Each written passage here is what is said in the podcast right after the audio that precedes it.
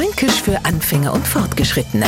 Heute hingekotzt. Mittlerweile hat sie rumgesprochen, der Föttinger ist ein wenig tollpatschig. Drum mo mir oft anhören, du pass auf, ich hab da was hingestellt, pass auf, dass du nicht hinhotzt. Ja, das ist schon recht, ich bin noch nicht blöd, ist meine Standardantwort.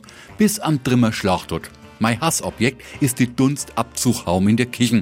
Was glaubst du, wie oft ich da schon mit meinem Kopf hingekotzt bin? Einmal so arg, dass ich mir ein Schrammer geholt hab. Am nächsten Tag meine Kollegen, wo bist nur du wieder hingekotzt? Geh ich ja die Bläde Abzughaum. Was für ein Doldi, hängt mir die Dinger auch immer so tief übernährt. Das kenners, gell? Auch der Neufranke wird sich spätestens Etzertler ein Bild vom Hikutz machen können.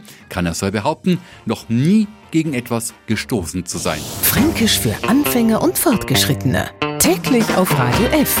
Und alle Folgen als Podcast auf podu.de.